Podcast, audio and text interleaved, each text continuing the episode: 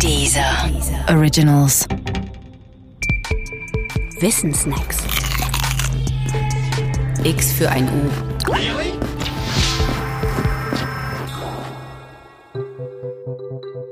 Jan Hendrik Schön. Er war der Shootingstar der Festkörperphysik.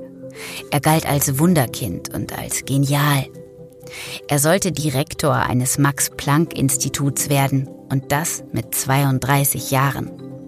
Und schließlich war er auch schon für den Nobelpreis im Gespräch.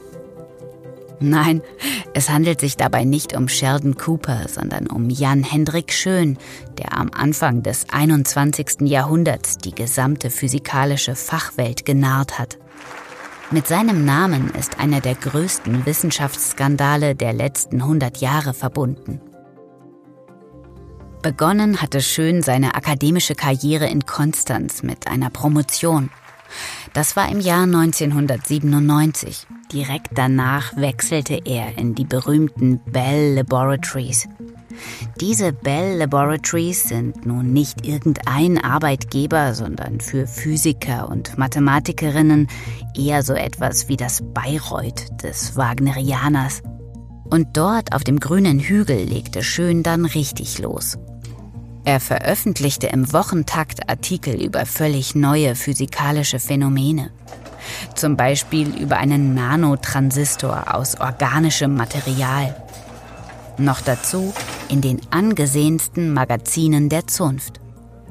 Ein solches Anschwellen bahnbrechender physikalischer Ergebnisse kannte man eigentlich nur von einem einzigen, dem ersten Popstar der Physik, und das ist nicht nur Albert Einstein, sondern der Albert Einstein des Jahres 1905. Dieses Jahr wird unter Einstein-Fans nur als Annus Mirabilis, als Wunderjahr Einsteins bezeichnet. Einstein veröffentlichte in diesem Jahr nämlich mehrere Artikel, von denen jeder einzelne für den Nobelpreis gereicht hätte.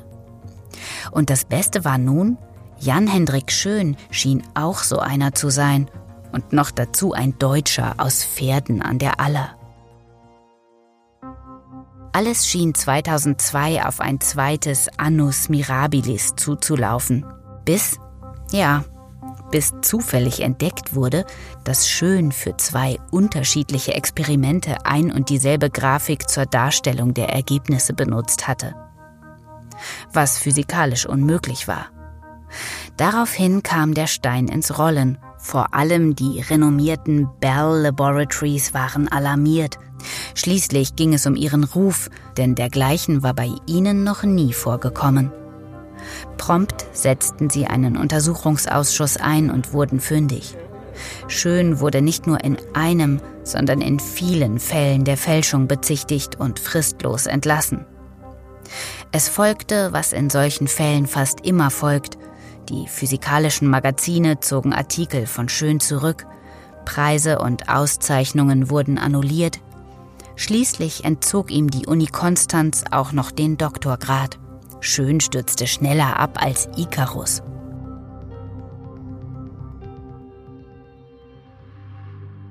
Zugegeben hat Schön seine Fälschungen übrigens nicht. Zwar sprach er von einem gewissen Fehlverhalten und verwies darauf, dass er auf seinem Rechner die Daten der fraglichen Experimente löschen musste, weil dieser Rechner ob seines Alters über zu wenig Speicherplatz verfügte. Das machte die Sache aber nicht besser, sondern schlechter. Und aus dem Annus Mirabilis war einfach nur ein Annus Tristis geworden.